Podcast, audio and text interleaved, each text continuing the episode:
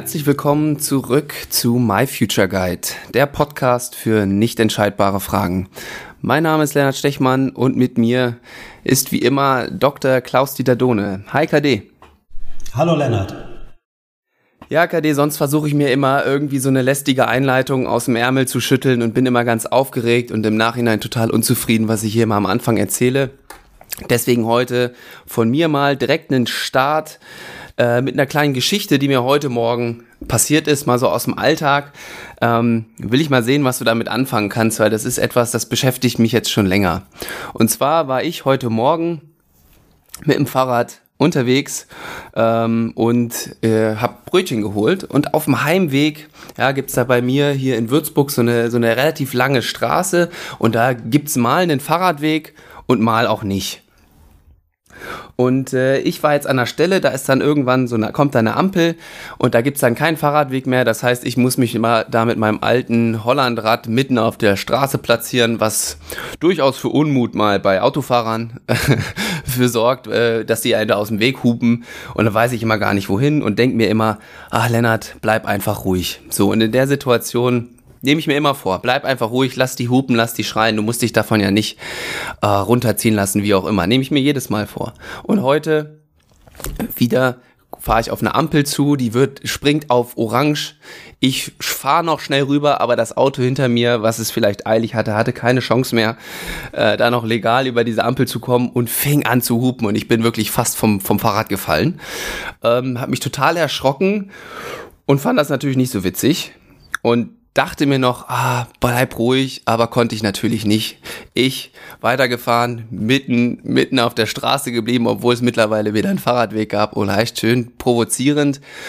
Und ähm, ja, dann kam der Fahrradfahrer natürlich auch irgendwann dann von hinten angefahren und fing an zu hupen, zu schimpfen, er hole jetzt die Polizei und ich auch nur Vogel gezeigt und bin da völlig äh, in Aggression und Adrenalin untergegangen, wo ich mir dann im Nachhinein so dachte, boah, warum? Du weißt es, du weißt da, dass, dass man da aggressiv wird und jedes Mal rutscht du da so wieder rein und regst dich über andere auf und äh, da ist mir nochmal unsere letzte Folge, so wo wir unser Tool ähm, so äh, Werbung für gemacht haben und gesagt haben, hier, wir können euch aufzeigen, was, was, was problematisch sein kann oder wo ihr vielleicht Probleme habt ähm, und dann könnt ihr das ganz ein oder dann könnt ihr das ändern.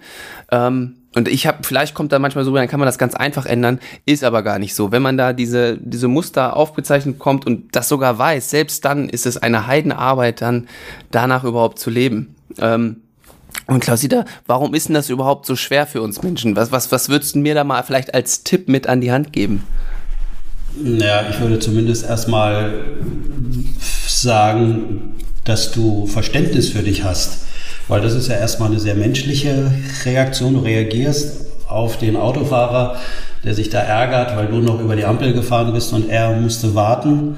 Und äh, bevor ich dir jetzt erstmal Empfehlungen gebe, möchte ich mal heute auf äh, unseren heutigen Inhalt nochmal hinweisen. Wir haben ja heute jemanden eingeladen, der in, in einem Konzern arbeitet und das seit vielen Jahren. Und auch in dem Konzern arbeiten ja auch Menschen. Ach wirklich? Und da, ich hoffe, ich hoffe, dass da noch, dass da noch Menschen arbeiten.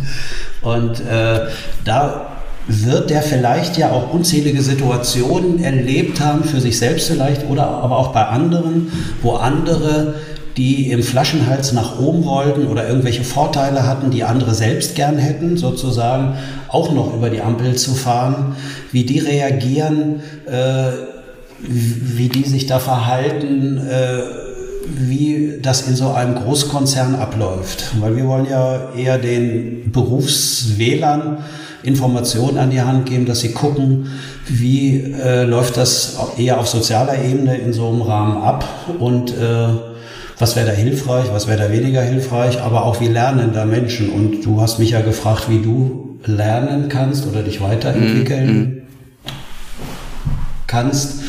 Und ich glaube, dass es immer darum geht, du wirst dich weiterhin über irgendwas aufregen, äh, sondern die Frage wird eher sein, wie kann man sich möglichst schnell wieder äh, beruhigen innerlich. Also wie kommt man dann zur Ruhe und muss die Adrenalinausschüttung nicht noch weiter äh, aufrechterhalten, sondern dass man möglichst schnell aus solchen Situationen, wo man mal erregt und aufgebracht ist, auch wieder runterfährt im wahrsten Sinne des Wortes. Und äh, das kannst du ja weiterhin üben. Also bring dich bitte weiterhin in solche Situationen und guck einfach, ob es dir dann zukünftig schneller gelingt, dich wieder zu beruhigen, ohne noch Vogel zu zeigen. ja, so also es musste mir tatsächlich sehr schnell gelingen, weil ich fuhr dann zehn Meter weiter und wie es der Zufall so will, kam dann die Polizei rangefahren, die das aus irgendeinem anderen Blickwinkel anscheinend mit beobachtet hat. Und ähm, ja, ich habe dann darüber gesagt, das war orange und musste ich mich dann aber natürlich schon direkt wieder kontrollieren und dann äh, da mitspielen, dass ich da nicht dem Bußgeld un, äh, ungerechtfertigterweise da äh, zahlen muss. Und ähm, das beruhigt mich ja jetzt dann deine Aussage, dass mir das in dem Moment ganz gut gelungen ist, weil da ist es ja sehr transparent und du hast es jetzt schon mhm. gesagt, in anderen Situationen, gerade bei der Berufsorientierung oder äh, wenn man schon im Beruf drin ist, kommt man ja auch mal wieder in solche Situationen, wo es aber vielleicht auch ein bisschen verschleierter ist und nicht so ganz auf der Hand liegt und äh, es da vielleicht auch schwieriger ist. Ähm, ja, äh, sich, sich zu beruhigen und wieder in einen ausgeglicheneren äh, Modus zu kommen. Und da hast du, du hast jetzt schon angekündigt, haben wir heute einen Gast. Ähm, du kennst ihn viel besser als ich, von daher würde ich sagen, stell du ihn doch vielleicht mal ganz kurz vor und dann holen wir ihn hier mit in die Runde rein.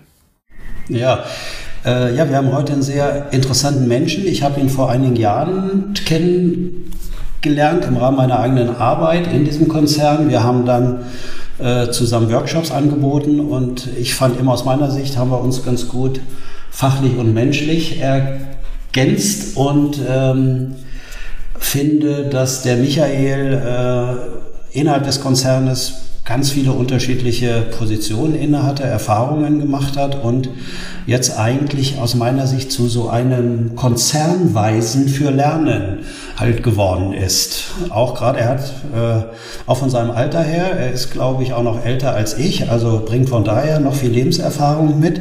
Und ich fände es unheimlich spannend von Michael und äh, noch mehr zu erfahren, wie diese Erfahrungen äh, im Konzern für ihn gewesen sind, was vielleicht entscheidende Lebensabschnitte waren und wie so Entwicklung für ihn immer weiter ging nach vorn.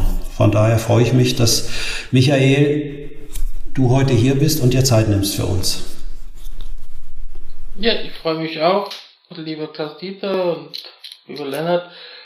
Ich glaube schon, dass ich so in den letzten 35 Jahren, wo ich jetzt in diesem Konzern drin gewesen war, so einige Situationen miterlebt hatte, wo es mir so ähnlich ging wie dem Lennart heute Morgen. Ich sowas heute auch immer noch mit dazu. Vielleicht können wir da über die eine oder andere Erfahrung noch mal ein bisschen reden und was ich da auch noch versuche, heute noch an mir zu arbeiten. Ah ja. Ich habe mal direkt eine Einstiegsfrage, bevor Klaus Hinter du da jetzt direkt auf Inhalt gehst. Und zwar weiß ich ja vom Michael, ähm, dass du auch ab und zu unseren Podcast hörst.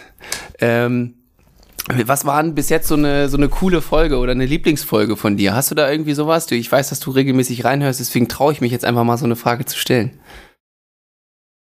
Ja, ich habe, ich glaube, ich habe fast alle gehört. Äh, will jetzt nicht unterschreiben, was wirklich alle waren, aber doch sehr, sehr viele. Also was mir spontan einfällt, ihr müsst entschuldigen, ich kann mir meinen Namen so schlecht merken, aber es war einmal eben eine ähm, junge Frau dabei gewesen, die so äh, die Linda. Berufsanfang gemacht hatte und dann eben festgestellt hat, das ist nicht so der Weg, den sie eben wirklich so von ihrem Herzen gehen will und dann äh, gesagt hat, okay, dann macht sie halt noch eine zweite Ausbildung. Mhm. Und ich finde es einfach gut, äh, dass man sich eben nicht einfach so festlegt. Ne? Ich muss jetzt eine Entscheidung treffen und die muss für mein ganzes restliche Leben halten. Ähm, das ist halt. Ja, das kam in dem Podcast sehr schön raus, ja. Ja. Ja, Klausida, du, du hast doch bestimmt schon eine erste Frage auf der Zunge. Ja, die erste Frage äh, schließt sich dann gleich an, Michael. Wie war das denn bei dir selbst? Wie hast du deine Berufswahl gefällt und äh, was hat dich sozusagen, glaube ich, da bin ich jetzt aber schon gerade ganz unsicher, sehr früh in den Großkonzernen hineingebracht hat? Ja, äh, meine Berufswahl, natürlich hatte ich so meine Kinderwünsche gehabt. Also ich wollte mal ein eigenes Bütchen haben und Zigaretten billig einkaufen und teuer verkaufen, weil ich das halt so von meinem Vater gesehen hatte. Aber so die richtige Entscheidung kam eigentlich so als Jugendlicher dann, sowohl mein Bruder als auch ich, wir hatten so einen Computerbaukasten geschenkt gekriegt, zwei unterschiedliche, und es hat mich immer so fasziniert, an denen zu arbeiten, dass damals so die Richtung, ja, zumindestens E-Technik oder sowas kommt. Dann war übrigens eine total interessante Sache, also ich muss sagen, ich war früher in der Schule nie gut gewesen. Ich wollte halt nicht so viel Zeit investieren in Lernen. Und äh, kurz vor der mittleren Reife hat man also Berufsberatung gehabt. Und da hat der vom Arbeitsamt mir erklärt, also ich sollte doch die Schule verlassen. Ich würde das Abitur sowieso nicht schaffen und ich sollte doch lieber eben in die Ausbildung gehen. Ah ja. Und ich bin so ein Typ, der relativ leicht provoziert werden kann. Wenn mir jemand sagt, ich kann etwas nicht, dann will ich es beweisen. Ne? Da will ich es mir auch selber beweisen. Und dieses Gespräch hat mir eigentlich geholfen in der Schule, also es war die erste Stufe, wo ich dann besser geworden bin. Und der zweite Punkt, was dann ganz entscheidend gewesen war am Anfang von der zwölften Klasse im Mathe-Leistungskurs, äh, hat mich mein Lehrer gefragt, ob ich mich mal an Computer setzen würde und eine ganz kleine Aufgabe für die Klasse machen. Und das war für mich irgendwie so ein Punkt gewesen, der hat mich dann nicht mehr losgelassen. Äh, kurze Zeit später hatte ich dann auch einen Schlüssel von der Schule bekommen, dass ich auch Samstag, Sonntags in die Schule gehen durfte, dass ich an den Computer gehen konnte. Und so war es eigentlich dann entschieden, dass ich Informatiker werde.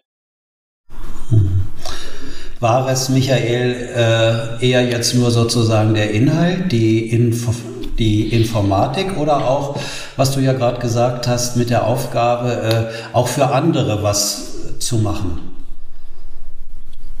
Ja, es war äh, bei den Aufgaben, die ich dann sozusagen in der Informatik gemacht hatte, war so ein Doppelspiel gewesen. Auf der einen Seite wollte ich eigentlich nicht zu stark in die Kommunikation gehen. Ich wollte also möglichst so meine Sachen haben.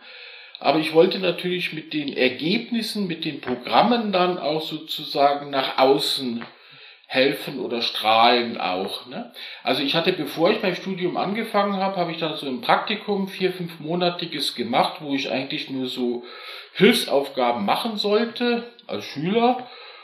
Und äh, na, da hat mir meine Faulheit wieder geholfen. Ich habe dann ganz schnell ein Programm gemacht, dass ich die Aufgaben nicht mehr selber machen musste um damit sozusagen dann auch zu helfen, dass dieses eben umgesetzt werden kann. Und aber es war für mich schon immer wichtig gewesen, dass ich dann eben solche Aufgaben hatte, wo ich auch dann von außen Lob und Anerkennung gekriegt hatte. Ne? Also nur für mich alleine wollte ich das dann auch nicht machen. Ja, ja, okay. Wie wichtig würdest du denn diese beiden Geschichten äh, für dich jetzt werten? Also äh, du hast ja jetzt ähm, auch zwei Menschen davor gestellt. Das eine war dass da jemand halt gesagt hat, äh, du schaffst irgendwas nicht, was dich gerade herausgefordert hat. Und der andere Lehrer hat dann gesagt, willst du dich nicht einfach mal hierher setzen und willst was für die anderen machen, eine Aufgabe lösen? Und äh, ja, halt wie wichtig waren diese Menschen? Also haben die dich in einer speziellen Form angesprochen, hatten die Bedeutung für dich? Hatten die Einfluss jetzt mit dieser Art, wie sie da mit dir umgegangen sind? Oder würdest du sagen, das ist unabhängig davon? Nein, ich, also ich bin sehr stark eigentlich immer von aus, also in eigentlich allem, was so mein Leben ausgemacht hat, immer sehr stark von Leuten irgendwie angesprochen worden, äh, die mich dann irgendwo weitergebracht haben. Also es kann sowohl positiv wie auch negativ sein. Bei dem Lehrer, der das eher positiv gesehen hat, der mich da gefördert hat, dem ich auch heute noch sehr dankbar dafür bin, aber auch eben der vom Arbeitsamt oder es gab dann später auch mal so eine Situation, ich bin so mit in der zwölften Klasse so langsam von zu Hause ausgezogen, zu meiner Freundin gezogen und dann war es in der Ursprungsfamilie auch klar gewesen, dass ich äh, das Abitur sowieso nicht schaffen würde. Das Resultat war gewesen, ich bin besser geworden in der Schule. Ne? Hatte ja plötzlich Zeit gehabt zu lernen. Meine Freundin musste immer in der Früh um fünf in die Arbeit fahren. Da hat man zwei Stunden plötzlich gehabt, Hausaufgaben zu machen. Ne? Also äh, dieses äh, provozierende, ich schaff etwas nicht, das gibt mir immer sehr, sehr viel Motivation und ähm, das ist schon ein Punkt, der mich immer wieder irgendwo angetrieben hat. Also ich glaube, das mit dem Podcast, das solltest du lassen. Das ist nicht deins, das höre ich jetzt gerade hier schon raus. Okay, dann hören wir auf für heute. Ne? ja, Michael, und dann ging es ja weiter und dann, glaube ich, bist du ja doch relativ bald, auch äh, als du dann fertig warst mit deinem Studium, in einen Großkonzern äh, eingestellt ja. worden. Mhm. Und also diese, es war so, ja. dass ich sogar schon vorher, also während dem, ab dem dritten Semester habe ich dann eben im Großkonzern gearbeitet. Und das Interessante war gewesen, wie ich dann fertig gewesen war mit dem Studium, dann wollte ich eigentlich nur noch für drei Jahre in diesem Großkonzern arbeiten, weil ich einfach auf einem total interessanten Gebiet gearbeitet habe, was heute auch wieder ganz aktuell ist, künstliche Intelligenz. Und das wollte ich eben noch fertig machen. Ah ja, okay. Und wenn wir jetzt noch mal so ein bisschen dahin schauen, du hast ja jetzt so zwei Kommunikations- oder Beziehungsmuster beschrieben, die dich einladen können, mehr zu machen, als wie du sonst normalerweise machen würdest. Entweder spricht man dir gewisse Fähigkeiten ab, aktiv von außen, dann kommst du in Schwung und entwickelst, ich sage mal, vielleicht auch Höchstleistungen. Oder aber, wenn man dich sehr nett und liebevoll bittet, vielleicht auch für andere was Gutes zu tun. Haben diese beiden äh, Möglichkeiten, dich zu motivieren, andere im Konzern äh, auch rausgefunden und haben die das halt genutzt, um dich entsprechend zu entwickeln? Ja, das waren ganz viele Situationen gewesen. Also was mir so spontan gerade einfällt, ist eine Situation gewesen, wo ich dann eben so in diese Richtung der Projektleitung gekommen bin. Also ich hatte schon so kleinere Projekte gemacht mit fünf, sechs Leuten und dann wurde mir ein Projekt angeboten mit, ich weiß es nicht, 100 Leute oder irgendwie sowas in der Größenordnung war das. Und, und mein damaliger Chef, der mir den Job angeboten hat, äh, der hat mir hat die Aufgabe vorgestellt, hat mir auf der einen Seite eben signalisiert, dass er es mir zutraut. Und auf der anderen Seite aber auch diese etwas provozierende Frage gestellt, trauen Sie sich das eigentlich selber zu? Ne? Und so hat er eigentlich beide Motivationspunkte bei mir auf einmal erwischt gehabt. Ne? Mhm. Mhm. Und war dieser Chef dann für deine Entwicklung im Konzern auch noch äh, besonders richtungsweisend, maßgeblich? Oder würdest du sagen, äh, das ist eher nicht so abhängig von Er hat mich unheimlich stark geprägt.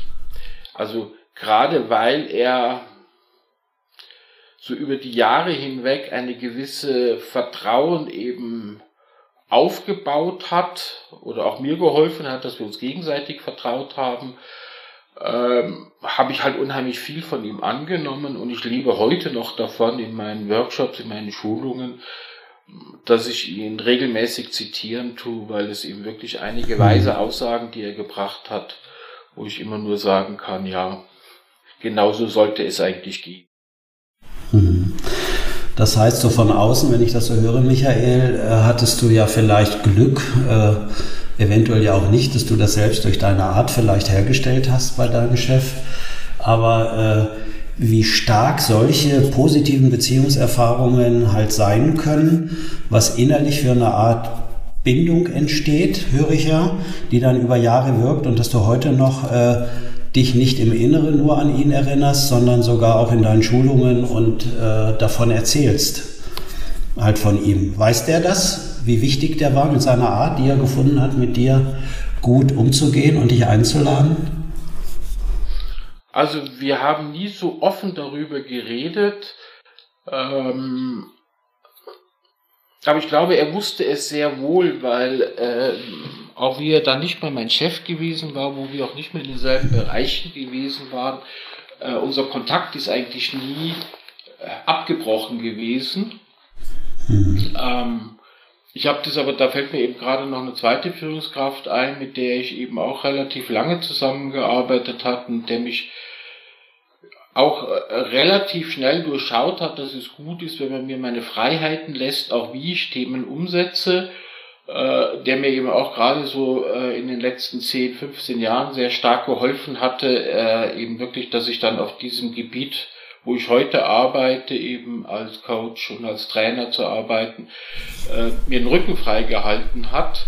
Mit ihm habe ich sehr offen und rede heute auch noch sehr offen. Also er auch er ist mittlerweile im Ruhestand, aber wir treffen uns immer noch so zwei, dreimal im Jahr. Ja, okay. Nun ist ja vielleicht früher mehr so die klassische Managementlehre ja auch gewesen oder äh, das Führungsverhalten war ja so, dass man Mitarbeiter nicht unbedingt so viel Freiraum ließ. Jetzt hast du gerade gesagt, äh, die beiden haben erkannt, dass man mir Autonomie oder Freiraum lassen muss und dann entwickle ich schon ganz gute Lösungen und auch Leistungen. Äh, aber das steht ja so dieser allgemeinen Lehre vielleicht äh, halt entgegen, dass es genau Regeln gibt, Vorschriften, dass äh, Führungskräfte selbst vielleicht auch nicht ganz sicher sind und ängstlich und versuchen dann ihre Mitarbeiter auch ganz eng zu führen und zu überwachen und kontrollieren sie bei jedem Arbeitsschritt. Äh, ist, hast du da auch Erfahrungen äh, halt gemacht oder bist du immer nur auf solche Menschen halt gestoßen, die das, die das sofort erkannt haben. Der Michael braucht Freiheiten. Äh, ja, dass sie erkannt haben, der Michael braucht Freiheiten, das glaube ich, haben sie alle irgendwie gemerkt. Die Frage ist ja weniger, ob sie das erkannt haben, sondern wie, wie sie damit umgehen können. Ne? Und ja, es gibt okay. ja Leute, die können dann dem Mitarbeiter auch die Freiheiten geben äh, und es gibt halt Leute, du hast es ja gerade selber gesagt, die brauchen eben selber mehr Sicherheiten, können dadurch auch den anderen, also ihren Mitarbeitern oder auch Kollegen eben nicht diese Freiheiten geben dazu. Und natürlich äh, habe ich beides erlebt in meinem, ja doch jetzt fast 35 Jahren, wo ich in einem Konzern drin bin. Und ja, es gibt halt immer neue Beziehungen wieder und äh, dann ist ja halt die Frage immer wieder, wie kann ich mich auf diese neuen Beziehungen irgendwie wieder einstellen und meinen Weg finden. Das geht manchmal schneller und manchmal halt weniger schnell. Ne? Ich ja. muss da jetzt gerade direkt dran denken an den äh, Felix äh, Klaus Dieter, den wir ja in unserem Promo-Video haben, das man auf unserer Website findet und mit dem wir auch im Nachhinein in einem Interview gesprochen haben. Und der erzählt, der hat ja auch mal in einem Großkonzern gearbeitet, direkt nach seinem Studium und der erzählte auch, dass er diese Freiheit gesucht hat. Also ich glaube, wie man jetzt diese Freiheit definiert, ist eh auch nochmal eine Typsache. Ähm, aber dass der das in dem Großkonzern für sich gar nicht gefunden hat und da dann relativ schnell dann ausgestiegen ist. Aber vielleicht hängt das ja auch damit zusammen, dass er dann keine Leute in seinem Umfeld hatte, da in dem Arbeitsumfeld, die ihm, äh, die das gemerkt haben oder die dann entsprechend damit umgehen konnten. Also ich habe dann ein bisschen andere Sicht in einem Großkonzern, aber das kommt halt auch immer auf diese Erfahrungen, wie man drauf macht. Mhm. Also ich habe ja in meinen 35 Jahren jetzt, ja, okay, je nachdem, wie man es zählen tut, irgendwie drei, vier, fünf unterschiedliche Berufe mhm. gehabt. Und das Schöne oder das Praktische in so einem großen Konzern ist, dass man sozusagen seinen Beruf wechseln kann, ohne dass man Konzern wechseln muss. Und das hm. Gute ist auch, dass wenn man halt in einem Umfeld ist, was einem selber nicht so passt, hat man halt auch aktiv die Möglichkeit, sich zu verändern, ohne gleich sagen zu müssen, ich verlasse jetzt die Firma. Ja, okay, ich verstehe, worauf Sie hinaus wollen, ja. Äh, du hinaus willst, entschuldige. Ja, ähm, kein Problem. Aber das ist genau, das ist dann wieder das, was ich eben gesagt habe, mit wie definiert man diese Freiheit. Ne? Das, das kann man ja einmal sehr als, als wie, wie du es gerade beschrieben hast, Freiheit. Ich muss den Konzern nicht direkt verlassen, nicht alle Stricke reißen, wenn mir irgendwas nicht gefällt, sondern ich kann mich hier in diesem Mini-Kosmos oder größeren Kosmos ausleben. Und der Felix war da, der erzählt dann ja von seinem Bus und Natur und ich will immer aus dem Homeoffice irgendwie arbeiten und irgendwie eigentlich nur mit meinem Bus durch die Gegend tingeln. Der definiert das dann irgendwie wieder ganz anders. Ja klar, ich würde gerne noch mal Michael fragen. Äh, ich weiß ja jetzt äh, aufgrund der Nähe, die ich zu Michael äh, im Rahmen der Zusammenarbeit habe, dass er sich ja jetzt im Konzern eher als, ich hatte ihn ja vorhin als so eine Art Konzernweisen beschrieben, ja viel Menschen unterstützt, sich zu verändern, zu entwickeln, ihre Potenziale zu entfalten. Und jetzt aktuell läuft ja so in einigen Großkonzernen der Prozess hin zur, äh, zum agilen, also zum agilen Verhalten, zum agilen Management. Äh, äh, das ist ja das große Schlagwort und Stichwort. Und ich weiß so ein bisschen, dass agile Arbeitsweisen eigentlich auch viel mit Loslassen zu tun haben, also dass weniger nachkontrolliert wird, dass die Mitarbeiter mehr Eigenverantwortung entwickeln sollen, dass sie selbstständig Entscheidungen fällen und so weiter. Da würde mich mal interessieren, Michael, wie nimmst du das wahr? Wie reagieren die Menschen in so einem Konzern halt darauf, die vielleicht eher die alte Schule erlebt haben, wo doch äh, alles recht eng gefasst war, wo man sich ganz eng an Regeln halten sollte und die Entscheidungen irgendwo anders gefüllt, äh, gefällt worden sind. Das fände ich schön, wenn du uns da noch etwas halt so erzählst, wie die Menschen damit umgehen. Ja, natürlich sehr unterschiedlich, wie halt so Menschen sind. Ähm, ja, wenn man sie mal so in zwei Kategorien einteilen will, die schon länger mit dabei sind und die relativ neu in unserem Konzern drin sind, ist es natürlich für die, die schon länger im Konzern drin sind, so im Schnitt etwas schwieriger, sich auf die neue Situation einzustellen, wenn ich halt irgendwie 20, 30 Jahre eine Kultur irgendwie mitbekommen habe. Äh, da will man halt eher diese Kultur so weiterleben. Wenn es dann plötzlich heißt, ja, jetzt soll man Eigenverantwortung übernehmen, äh, dann gibt es denen halt Unsicherheit. Und es ist ja auch so, dass die Leute, die in Großkonzernen arbeiten, schon auch irgendwie ein Stück weit Sicherheit im Schnitt brauchen, sonst würden sie vielleicht nicht in so einem großen Konzern, dann würden sie eher in Startup-Unternehmen gehen. Aber auch da gibt es durchaus eben Ältere, die diese Agilität einfach vorleben können, weil sie einfach zu ihrem Typ passen und sie eigentlich froh sind, dass sie jetzt endlich wieder mehr äh, Freiheit nehmen können. Bei den Jungen sehe ich es eigentlich so, dass die eher eine Chance wieder drin sehen, dass sie also äh, in, den letzten äh, oder ja sagen wir mal vor 15 Jahren eher weniger interessant gewesen ist, in Großkonzert zu geben, weil sie sich eben zu stark unterordnen sollen. Also einer, ähm, meine Söhne war im, in dem Konzern, wo ich arbeite, mal als Werkstudent und so nach ein, ein, zwei Wochen Werkstudent hat er mal beim Mittagessen gesagt, ihr habt in eurem Konzern so viel Bürokratie, da können selbst Beamte noch was lernen.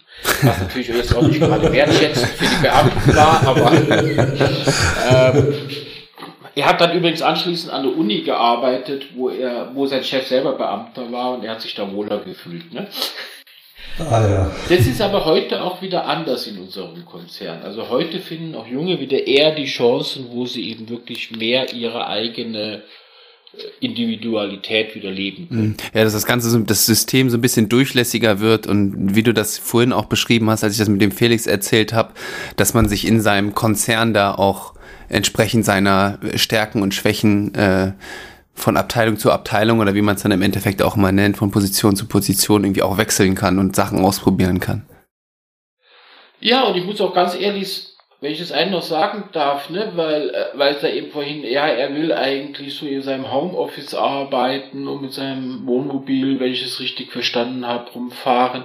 Äh, ich bin selber einer, der in den letzten Jahren so im Jahr vielleicht zwei, dreimal an seinem Schreibtisch im Jahr gewesen ist und ansonsten eigentlich auch so von Hotel zu Hotel gewandert ist, um seine Workshops, seine Schulungen, aber auch seine Coaching in Projekten zu machen. Mhm. Äh, also ähm, durchaus gibt es auch solche Rollen bei uns im Großkonzern. Mhm. Mhm.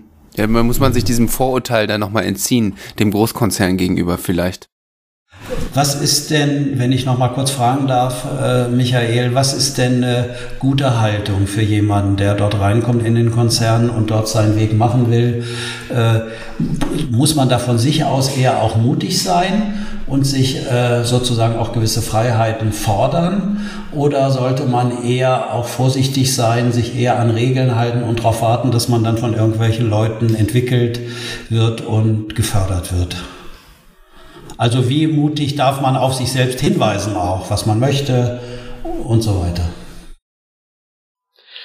Also so meine Erfahrung, die ich so in den letzten Jahren gemacht habe, das ist irgendwann mal gesagt sozusagen, dass ich so als der Weise, okay, ich rede ja auch nur von den Erfahrungen, die ich gemacht habe, ist es so, dass es hilfreich ist, wenn ich selber weiß, was ich eigentlich will und was ich für ein Typ bin. Ne? Also mhm. ich, sage jetzt nicht, dass alle unsere Mitarbeiter wollen wirklich diese Freiheit haben. Und es gibt auch ähm, regelmäßig, dass ich gerufen werde und die Leute sagen, ja, wir wollen eigentlich gar nicht diese Agilität haben. Und ich versuche den Leuten immer ein Stück weit zu helfen, erstmal rauszukriegen, was brauche ich eigentlich selber, was will ich eigentlich haben. Äh, es gibt so eine schöne Stelle bei Alice im Wunderland, wo die an den Baum kommt, wo die Katze drauf ist und sie fragt die Katze, soll ich den linken oder den rechten Weg gehen? Und die Katze fragt, wo willst denn du hin? Ne? Und ja, das ist der Alice egal. Da sagt die Katze, ja, dann ist es auch egal, welchen Weg du gehst. Also ich glaube, was ganz hilfreich ist, ist, wenn ich erst einmal weiß, was brauche ich eigentlich? Brauche ich meine Freiheit? Dann habe ich in einem Großkonzern auch die Stellen zu suchen und ich kann sie auch finden, wo ich meine Freiheit eher leben kann. Brauche ich eher dieses klare Weg vorgegeben, die Sicherheit, diesen Plan, den ich umsetzen soll, dann äh, findet man bestimmt auch Leute, die das selber auch wollen und die so diesen Dreijahresplan aufmalen. Ob das nachher so umgesetzt wird, ist dann wieder eine ganz andere Frage dazu. Ne? Also wenn ich nicht weiß, was ich will, dann tue ich mich natürlich unheimlich schwer, auch im Großkonzern das Richtige zu finden. Aber der Vorteil in einem größeren Konzern ist natürlich, wenn ich feststelle, ich bin noch nicht auf dem richtigen Platz, dann kann ich leichter wechseln, als wenn ich in einem kleinen Unternehmen bin. Hm. Ja, ich, ich finde, äh, dass, dass der Kommentar von mir vorhin hat sich schon sehr gelohnt, dass ich dich hier herausgefordert habe äh, zu podcasten. Ich finde, das war ein sehr, ein sehr guter Beitrag, was auch was wir hier ja schon eigentlich immer drüber sprechen, dieses Wissen um sich selbst, was man möchte und erst dann kann man wirklich Entscheidungen treffen, ob die jetzt dann richtig oder falsch sind. Äh, es steht auf einem anderen Blatt. Ich meine, das ist aber auch gerade die Schwierigkeit. Ich meine, ihr macht es ja es eben vor allem auch um diese Berufsfindung Phase, dass ich weiß, wo ich überhaupt einsteigen kann. Und es ist natürlich relativ schwierig in diesem Alter zu wissen, was eigentlich wirklich meine Werte sind. Mhm. Also ich habe das selber festgestellt gehabt. Ich meine, ich komme aus einer sehr konservative Familie. Es war halt klar gewesen, zumindestens die Jungs in der Familie mussten Abitur machen. Dieser Karriereweg war ein ganz vorgegebener Wert eigentlich bei uns. Der wurde auch durch meine früheren Chefs dann auch gefördert. Und ich habe eben dann auch Wechsel gemacht, wo es eigentlich nur darum ging, eben wirklich diese Karriere zu machen. Also Karriere hieß sozusagen in der Hierarchie möglichst weit hochzukommen. Mhm. Und hatte dann so ein Schlüsselerlebnis gehabt, dass ich eben so, also ja, es hieß dann Bereichsleiter gewesen bin und eigentlich verpflichtet gewesen war, fast immer im Büro zu sitzen, für die Mitarbeiter da zu sein. Das ist ja der gutes Recht, wenn sie eine disziplinarische Führungskraft haben, dass sie die auch ansprechen können und ich plötzlich nicht mehr der Herr meines eigenen Kalenders war. Ja, sondern es letztendlich eben von der Sekretärin bestimmt worden ist, wann ich wo zu sein habe, weil es der Job gar nicht anders geht. Ne? Mhm. Es war nicht, dass sie schlechte Arbeit gemacht hat, ganz im Gegenteil, die hat mich unheimlich stark unterstützt, aber so ist halt dieser Job. Und dann habe ich mir halt gefragt, wenn ich noch weiter in der Karriere rauf will, Fühle ich mich dann noch wohl? Kann ich dann meine Freiheit überhaupt noch ausleben? Langt es mir dann aus, wie ich das dann später so spöttisch gesagt habe, wenn ich in der Früh mit der Harley in die Arbeit fahre und abends wieder heimfahre und ansonsten aber zwischendurch zehn Stunden sozusagen einen festen Takt vorgeben muss? Oder will ich einfach was anderes leben? Ne? Und hätte man mir diese Frage in einem Alter von 20 Jahren gefragt, hätte ich eine ganz andere Antwort gegeben, weil ich damals noch gar nicht wusste, was ich eigentlich für ein Typ bin, ne? was meine Werte eigentlich. Hm, hm. Ja, ganz interessant, weil ich da auch, ich hatte ja mal in einem Podcast gesagt, ähm, dann ist man vielleicht noch nicht so weit in Bezug auf Leute, die sich da jetzt gerade so schwer tun. Und da haben wir auf, ähm, auf Facebook einen Kommentar bekommen. Ähm, was heißt es denn noch nicht so weit zu sein? Ist das schlimm?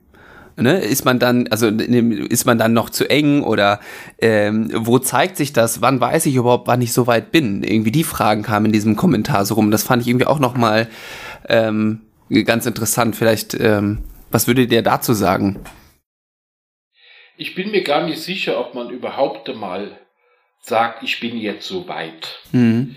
Ich glaube, also aus meiner Erfahrung kann ich zumindest sagen, mit 60 Jahren habe ich noch nicht den Eindruck, oder fast 60 Jahren habe ich noch nicht den Eindruck, dass ich abgeschlossen bin. Äh, ja. Ich brauche regelmäßig noch Zeit, um ein Stück weit mich näher kennenzulernen und ich meine, das war ja auch ein Punkt gewesen, warum es mich fasziniert hat, jetzt, jetzt mit dem Broadcast und warum ich mit Klaus Dieter da auch, da auch dann ins Gespräch eben mitgekommen bin, weil ich lerne ja auch wieder selber was für mich. Ich habe mich noch nie so intensiv damit auseinandergesetzt, wie ich Entscheidungen überhaupt treffe, seit ich diesen Podcast höre. Ne? Hm. Und so ist immer, wenn irgendwas im Umfeld ist, äh, fängt man ja an darüber nachzudenken, wie agiere ich eigentlich selber und ist es gut so oder will ich ein bisschen mich verändern? Ja. Genau, will ich jetzt wie der, wie der äh, Autofahrer heute Morgen sein, da mich in Rage reden oder möchte ich eigentlich eher den ruhigen, besonnenen Typ da spielen? Ja, wobei, Lena, du kannst es ja auch so sehen, ne?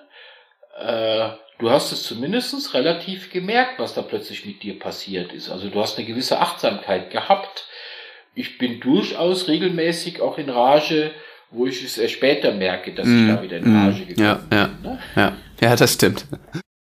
Hm. Ja, sehr schön. Äh, mich interessiert noch, Michael, ich weiß nicht, äh, du hast ja gesagt, dass man sehr viele Möglichkeiten hat. Also man kann ja Arbeiten finden oder Arbeitsplätze auch, die sehr viel Freiheit haben. Du hast gesagt, du fährst eigentlich ganz viel rum. Du bist eigentlich fast überhaupt nicht mehr an deinem eigentlichen Schreibtisch, sondern du nächtigst im Hotel und in allen möglichen äh, Ländern, eventuell sogar in einem Großkonzern.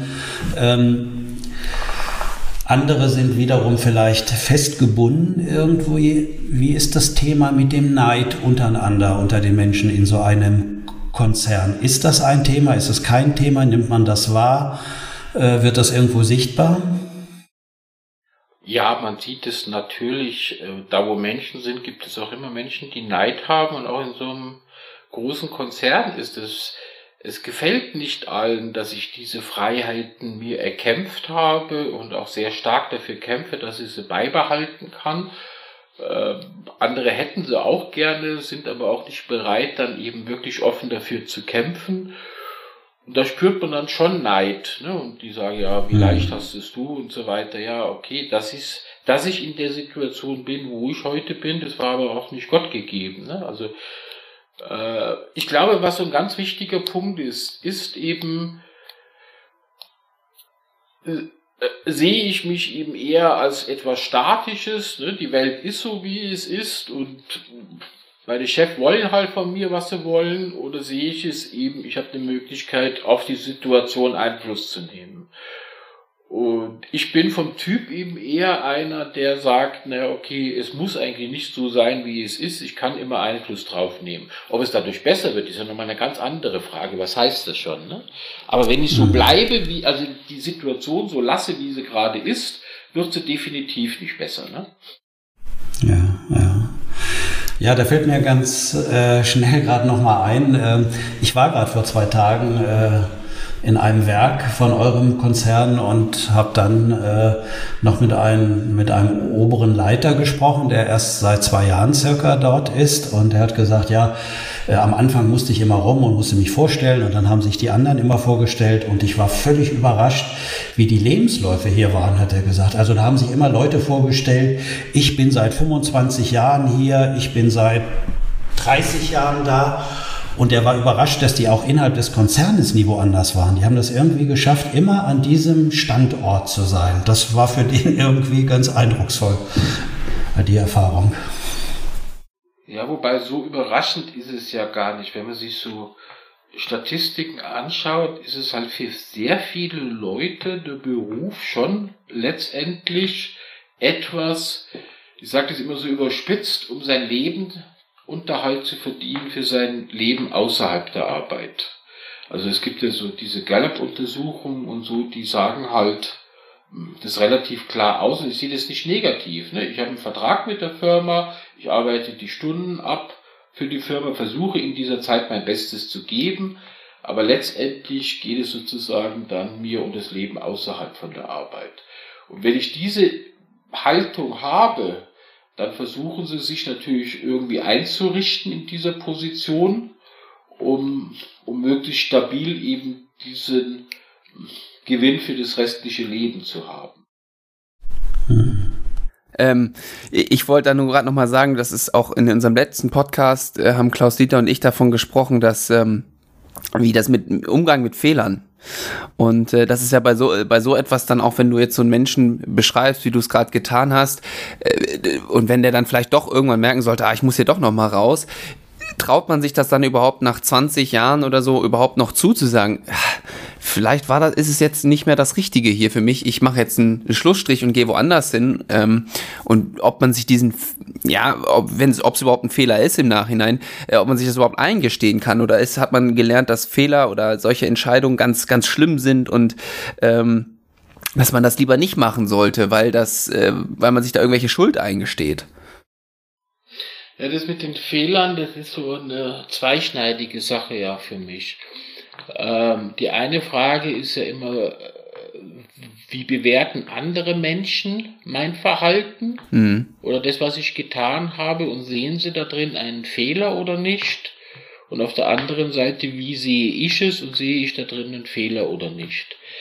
Ähm, mein Vater war Statistiker gewesen und so einen dieser Glaubenssätze, die er mir mitgegeben hat und die mir manchmal sehr gut geholfen haben, war gewesen, 50 Prozent aller Entscheidungen sind sowieso verkehrt. Kannst dich also auch gleich entscheiden. ähm, ich glaube jetzt nicht, dass es so krass sein muss, aber äh, von daher habe ich doch relativ früh gelernt zu akzeptieren, dass ich einfach Fehler mache. Mhm. Wenn man das also das Wort Fehler sehe ich nicht so negativ, wie das heute gebraucht wird. Dass ich im Nachhinein sehe, naja, diese Entscheidung war suboptimal gewesen, ne? wie es die Jugend heute eher. Ja, ja das finde ich, äh, ist doch ein sehr, sehr schönes äh, Schlusswort. Ähm, wenn man so mit Fehlern umgeht, dann kann es doch eigentlich alles gar nicht so schlimm sein. Ähm, ich würde sagen, vielen, vielen Dank, ähm, Michael, dass du dir die Zeit heute genommen hast äh, und heute auch mal nicht nur unseren Podcast gehört hast, sondern selber tolle Beiträge gegeben hast. Ähm, ja, vielen Dank dafür erstmal. Ich danke euch beiden. Mir hat es wirklich Spaß gemacht und ich werde euren Podcast weiterverfolgen, was da kommt. Das ist sehr gut, Michael. Ja, das freut uns natürlich sehr. Wir hoffen natürlich auch, dass die äh, Leute, die heute mal wieder reingeschaltet haben und zugehört haben, äh, die Folge genossen haben und auch ein bisschen was für sich mitnehmen konnten. Ähm, schreibt uns gerne Kommentare oder Nachrichten auf sämtlichen sozialen Medien, falls euch hier in dem Podcast heute oder auch in vorherigen Folgen äh, was angestoßen hat, was das mit euch gemacht hat. Da sind wir ganz, ganz interessiert ähm, und reden auch immer gerne über dieses Feedback hier äh, im Podcast. Und ich würde sagen, äh, das war's von mir. Ich freue mich auf die nächste Folge und tschüss, bis zum nächsten Mal. Tschüss.